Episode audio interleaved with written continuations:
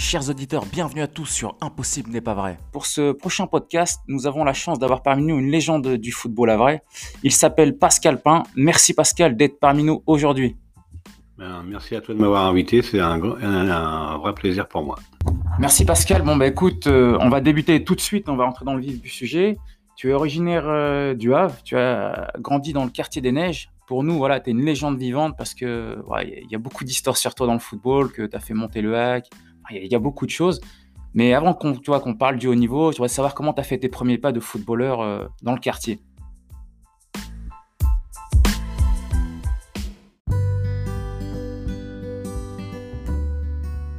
J'ai commencé euh, à la Neige, je devais avoir 6 ans. J'ai commencé à l'époque, c'était catégorie poussin. Et des petits, donc euh, on me faisait jouer arrière latéral, mais on s'est vite rendu compte que j'étais souvent parti devant, donc euh, on m'a vite euh, placé plutôt en milieu offensif ou attaquant. Et en poussant, bah, j'évoluais déjà, on m'a fait évoluer avec les pupilles. Ensuite, quand je suis passé en catégorie pupille, je jouais le samedi après-midi avec les pupilles et le dimanche matin avec les poussins. Et ensuite, en montant de catégorie minime, bah, pareil, je jouais euh, souvent en catégorie au-dessus. Et arrivé à mes 15 ans, quand j'étais cadet, donc euh, j'ai commencé à évoluer avec les seniors, puisque euh, le club a demandé à ce que j'ai le double surclassement. Et j'ai évolué avec l'équipe senior des Neiges, j'avais j'avais 15 ans, donc déjà en promotion d'honneur, puis ensuite on a accédé à la DHR et ensuite à la DH, donc avec une belle équipe de, de footballeurs, de vrais footballeurs.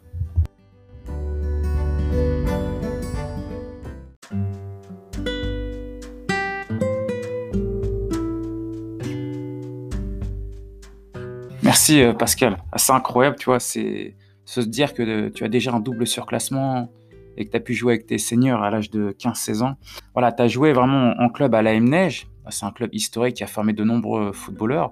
Et est-ce que tu jouais également euh, dans le quartier? Parce qu'il y a beaucoup de joueurs qui réussissent et qui disent oui, c'est vrai, j'ai pu jouer euh, dans le, au sein d'un club, mais aussi beaucoup dans le quartier. Ça m'a permis d'obtenir des qualités différentes. Est-ce que tu peux nous en dire un peu plus peut-être de certains endroits comme la place que tu as connue Je savais que tu allais parler de la place. C'était vraiment un endroit où on se retrouvait à, plusieurs. Euh, on faisait des matchs, euh, quelquefois des matchs d'anthologie, notamment avec euh, Nordine Rao, José Romo et d'autres que tu connais, Amida et compagnie.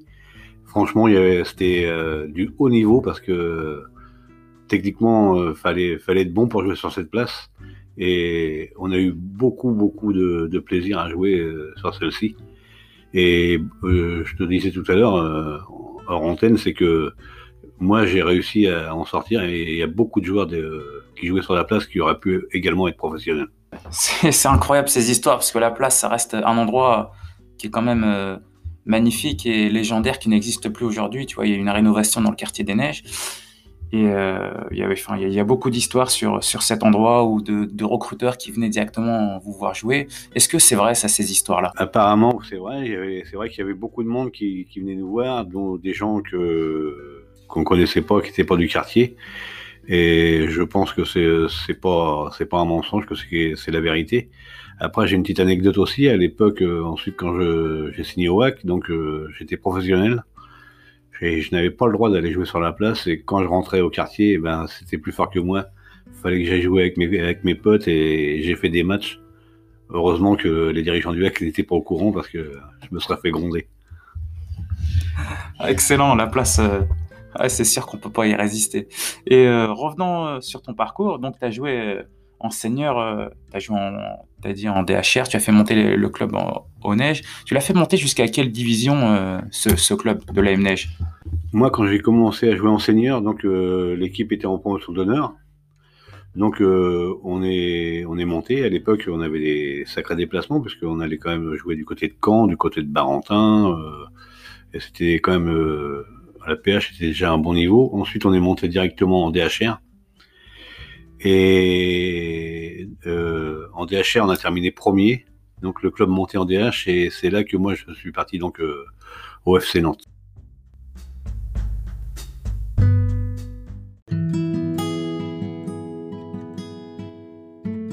Oui, le FC Nantes. Effectivement, tu arrives là-bas. Tu as connu euh, un certain entraîneur Jean-Claude Ciodo, si je ne me trompe pas. Et c'était vraiment le football, football total. Donc ça serait intéressant que tu nous en dises un peu plus. Oui, quand je suis arrivé au FC Nantes, c'est vrai qu'il y avait des structures là-bas, c'était impressionnant, parce que c'était à l'époque la grande équipe du FC Nantes avec Henri Michel, Maxime Bossis. Euh, et cette année-là, il y, a, eu l'arrivée de Vaid Ali Lodzik, qui était aussi également un, grand attaquant yougoslave. Et les méthodes d'entraînement m'ont surprise parce que c'est la première fois qu'on faisait un début de saison euh, sans aller courir en forêt. Tout se passait à base de ballon. Que du, être toujours en mouvement, que du ballon, que du ballon, que du ballon. Et c'est pour ça que je pense que on parlait du fameux jeu à la nantaise parce que c'était c'était que ça, que ça. Donc euh, on en bouffait comme on dit, mais on prenait plaisir à le faire. Ah Nantes, ça reste quand même un club euh, de très haut niveau, pareil, qui a formé d'excellents joueurs et qui est reconnu euh, pour son football. On a une personne que tu connais très bien qui nous a raconté une anecdote de Nantes. Je vais te la faire écouter tout de suite. Si Pascal se souvient pas l'anecdote de, de, de cette fin de séance, il me cherchait partout dans la jonelière pour, me, pour repartir. Et j'étais dans le bureau à M. Ciodo qui m'avait gentiment invité dans son bureau euh, vestiaire pour discuter un petit peu de, du début de carrière de Pascal à Nantes. Et c'était extrêmement rare que M. Ciodo fasse rentrer quelqu'un dans son vestiaire. C'est pour ça que c'est un endroit où il n'a pas pu me trouver, parce qu'il n'aurait jamais pensé que j'y étais. Voilà l'anecdote, euh, s'il ne se rappelle pas, on ne sait jamais. Comme tu dis, mort de rire. Oui, bah, l'anecdote, je, m'en souviens encore très bien. C'est vrai que c'était après une séance d'entraînement que Didier, euh, déjà, je, vais revenir que pour dire que Didier, c'était quelqu'un qui était venu avec sa femme et sa fille euh, une semaine pour, pour m'aider euh, à m'acclimater au FC Nantes et ça, ça m'avait fait très plaisir et ça m'avait touché. Ensuite, cette anecdote, c'est marrant parce qu'une fin d'entraînement, je cherchais Didier partout et c'est finalement était dans le bureau du coach Jean-Claude Suodo un bureau où pratiquement personne ne rentrait, même pas nous, ou alors euh, quand on était convoqué. Et ils ont parlé de je ne sais quoi, et ensuite euh, euh, Jean-Claude Ciodo lui a proposé de choisir, il a ouvert son armoire, lui a proposé de choisir un, maillot qu'il lui offrait. Et il a choisi un maillot et Jean-Claude Ciodo lui a dit Bah écoute, t'as bon goût, celui-là il a gagné la finale de la Coupe de France, je ne sais plus quelle année, donc voilà. Voilà cette anecdote. excellent. Ah excellent. Merci pour cette anecdote, euh, Pascal. Et euh, en revenant euh, sur toi, sur tes qualités, voilà, c'est toujours intéressant de savoir quel était le profil de chaque joueur. Et Didier, justement, va te décrire et tu vas nous dire si c'est la vérité ou pas. Le talent de Pascal était n'est pas très original. C'était un joueur à qui tu pouvais pas prendre le ballon. S'il avait décidé que tu lui prendrais pas le ballon, tu lui prenais pas le ballon. Pascal avait un centre de gravité très bas dans la protection de son ballon. Et je me souviens de l'anecdote euh, par rapport à son niveau. Du fameux match HAC-Mulhouse, il fallait une victoire du HAC pour accéder enfin en, Ligue 1. C'est au printemps euh, de la saison 1985 que Pascal marquait un but d'anthologie contre Mulhouse. Et ça faisait 23 ans que le HAC attendait euh, de retrouver l'ADN de l'époque. 23 ans d'attente, c'est pour ça que ce, but-là a beaucoup marqué le public lors, de cet exploit. Alors c'est vrai que mes qualités premières étaient euh, donc euh, moi j'aimais le ballon, j'aimais dribbler. J'étais pas forcé, j'étais attaquant mais pas forcément un buteur. J'ai fait marquer énormément de buts, notamment aussi à Didier quand il était au neige, et ensuite à, mes collègues euh, du HAC, Philippe Jacquet, euh, Méric Rimaud, avec qui je m'entendais très bien. Euh, mais c'était une de mes qualités de dribbler. J'ai des anecdotes où je me souviens encore, j'étais honnête, c'était pas en pro, mais me retrouver face à 3, 4, 5 joueurs, ça me faisait pas peur. Et j'arrivais à les éliminer. Et c'est vrai qu'avec mon centre de gravité bas, c'était très difficile de me prendre le ballon. D'ailleurs, il y a, il y a des enfants avec qui je jouais au neige quand je venais chez ma mère qui, qui, avec qui je jouais et qui essayaient de me prendre le ballon. Ils étaient une dizaine, mais ils n'y arrivaient pas. Donc, euh, Merci Didier. Et enfin, pour le, ce fameux match contre Mulhouse, c'est vrai que ça, ça, a marqué les gens parce que ça fait 20, 23 euh, ans d'absence, mais euh, c'était, il y avait 17 000 spectateurs et c'était un, truc de dingue quoi. Quand j'ai marqué ce but, euh, on me voit courir, me mettre à genoux, c'était pour me mettre devant mon père qui était dans la tribune à cette époque-là, à cet endroit-là. Et c'est un truc qui, qui, marque, je suis marqué à vie avec ce truc-là. Moi, j'ai pas connu euh, ton but, mais par contre, ce qui est sûr, c'est qu'on en a beaucoup euh, parlé. Et voilà, lors d'aujourd'hui, respect total pour ce que tu as pu faire. Déjà à la fois parce que tu étais vrai, mais aussi parce que tu nais des quartiers des neiges et c'est une fierté pour un jeune footballeur des neiges de pouvoir rendre content, heureux des milliers de supporters. Donc maintenant, revenons à ta carrière et au hack. Là, on a parlé du but euh, fantastique que tu as pu mettre pour faire monter euh, le hack euh, en Ligue 1. Mais comment ça s'est passé, ton intégration dans un premier temps, passer du football amateur des neiges à celui de professionnel et tes quelques années au hack Peux-tu nous en dire un peu plus?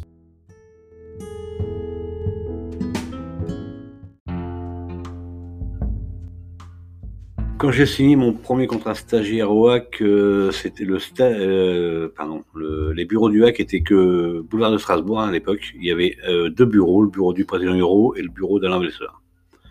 Donc on était quatre stagiaires, Noël Vido, Philippe Jacquet, Alain Calanova et moi. il n'y avait pas de centre de formation qui existait à l'époque.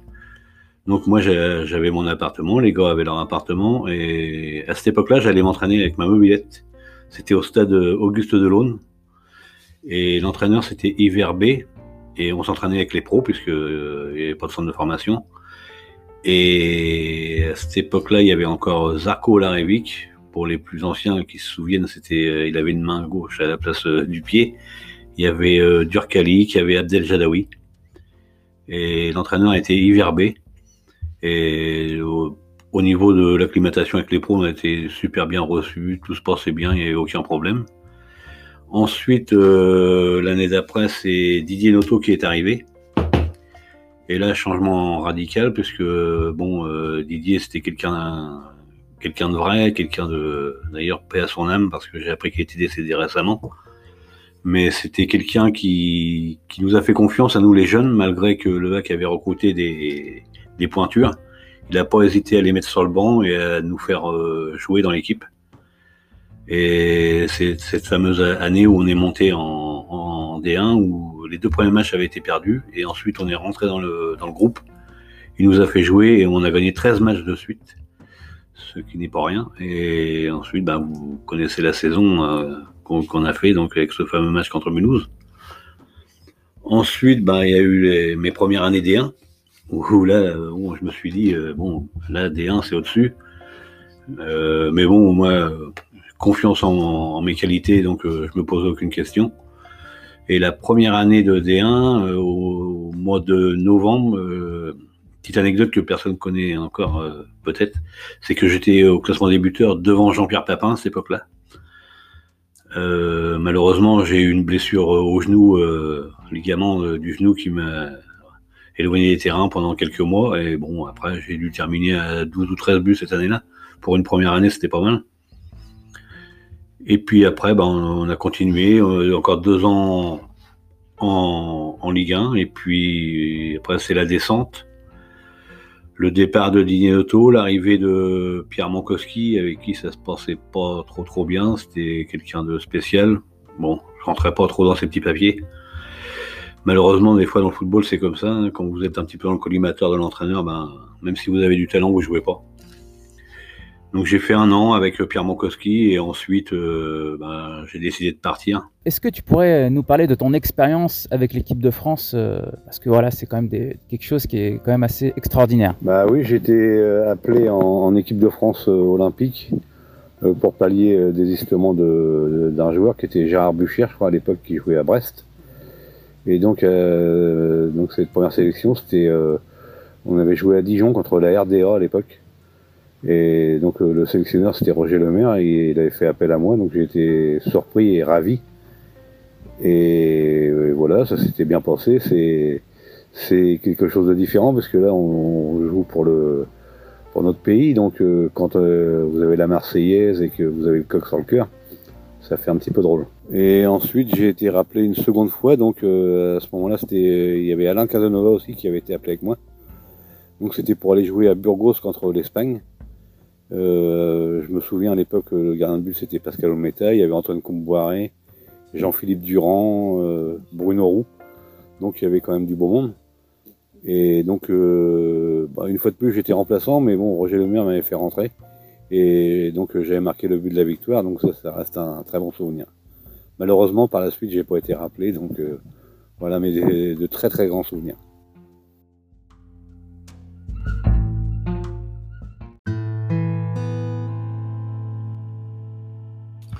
Donc Pascal, fin de l'aventure avec le Havre et euh, tu décides d'aller dans la région parisienne et plus précisément au Red Star. Oui, tout à fait. J'avais décidé de partir du Havre parce que ben, Pierre Mankowski me barrait un petit peu la route. Donc euh, j'ai fait le choix du Red Star. Bon, c'est pas le meilleur choix que j'ai fait dans ma vie, mais bon, après, euh, comme on dit, faut, faut rien regretter. C'est voilà, c'est ça fait partie de, de ma carrière. Et donc vraiment, euh, je garde pas un bon souvenir de, ce club. Et voilà, c'est là, dessus que j'ai terminé après ma carrière pro. Quoi. Et euh, au Red Star, tu étais en deuxième division, c'est bien ça? Oui, en deuxième division. Ouais. Et avec euh, l'entraîneur était Bernard Maligan qui arrivait de Laval à l'époque, et on était arrivé, on était au moins une quinzaine de nouveaux joueurs. Pas facile. Donc pas facile de de démarrer la saison, mais pourtant, bon, au bout de huit matchs, on était, euh, on devait être 12e, et bon, ils ont décidé de changer l'entraîneur. Et puis après, tout est parti un petit peu en cacahuète. Quoi. Tu restes combien de temps au Red Star? Au Red Star, je fais qu'une saison. saison, et puis tu décides euh, de revenir dans la région, c'est bien ça? Je, je, reviens dans la région, mais en, plutôt en Basse-Normandie, où j'ai un, un, ami qui tient une pharmacie et une agence de voyage qui me propose euh, quelque chose d'intéressant, donc dans l'Eurne. C'était en promotion d'honneur, mais bon, euh, un petit peu ras-le-bol du monde pro, je décide de, faire une saison là-bas. Et puis bon, ça s'est bien passé. Hein. C'était bon, d'arriver pro en PH, c'était un petit peu, trop, un petit peu trop facile. Et donc euh, ensuite, j'ai rebondi euh, sur Fécamp. On bascule dans le monde amateur. Comment on est accueilli Comment ça se passe sur les terrains? Bah, Pour ma part, ça s'est bien passé. Après, bon, il y a toujours un petit peu des jalousies ou des, des joueurs qui, ils veulent montrer que ben ils sont aussi forts que vous, mais bon, ils n'ont pas été pros, ou quelquefois prendre des, des, mauvais coups. Mais généralement, enfin moi, à mon époque, ça s'est bien passé, il n'y a eu aucun problème. Parle-nous maintenant de tes épopées à Fécamp. Alors, à Fécamp, j'ai fait deux saisons avec euh, Jacques, euh, Collinet, qui était un entraîneur euh, super génial. Et là, j'ai retrouvé, euh, bon, c'était en, en Détroit à l'époque, et quand même, c'était du haut niveau, puisqu'on avait quand même des matchs contre des réserves pro et tout. Là, j'ai retrouvé comme des sensations un petit peu de, footballeur professionnel.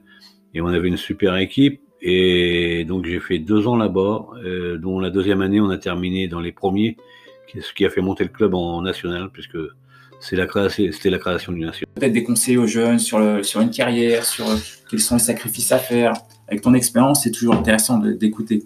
Eh ben, euh, de toute façon, euh, quand vous voulez être pro, euh, faut, faut se dire bon, si ça dure 10 ans, 12 ans, faut, bah, faut faire la, la, mettre une croix sur, je dirais, pas sur les, les copains, faut continuer à les voir, mais bon, éviter de faire la fête, éviter de des sorties, être sérieux, manger, faire attention à ce qu'on mange et tout. Tout ça, c'est hyper important au niveau et plus encore maintenant.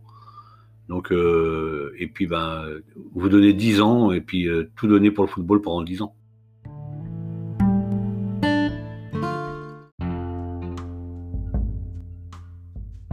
Tu as joué en Ligue 1, Pascal, contre les plus grands joueurs. Tu as été en équipe de France. Est-ce que tu peux nous dire voilà, ce que le football t'a procuré?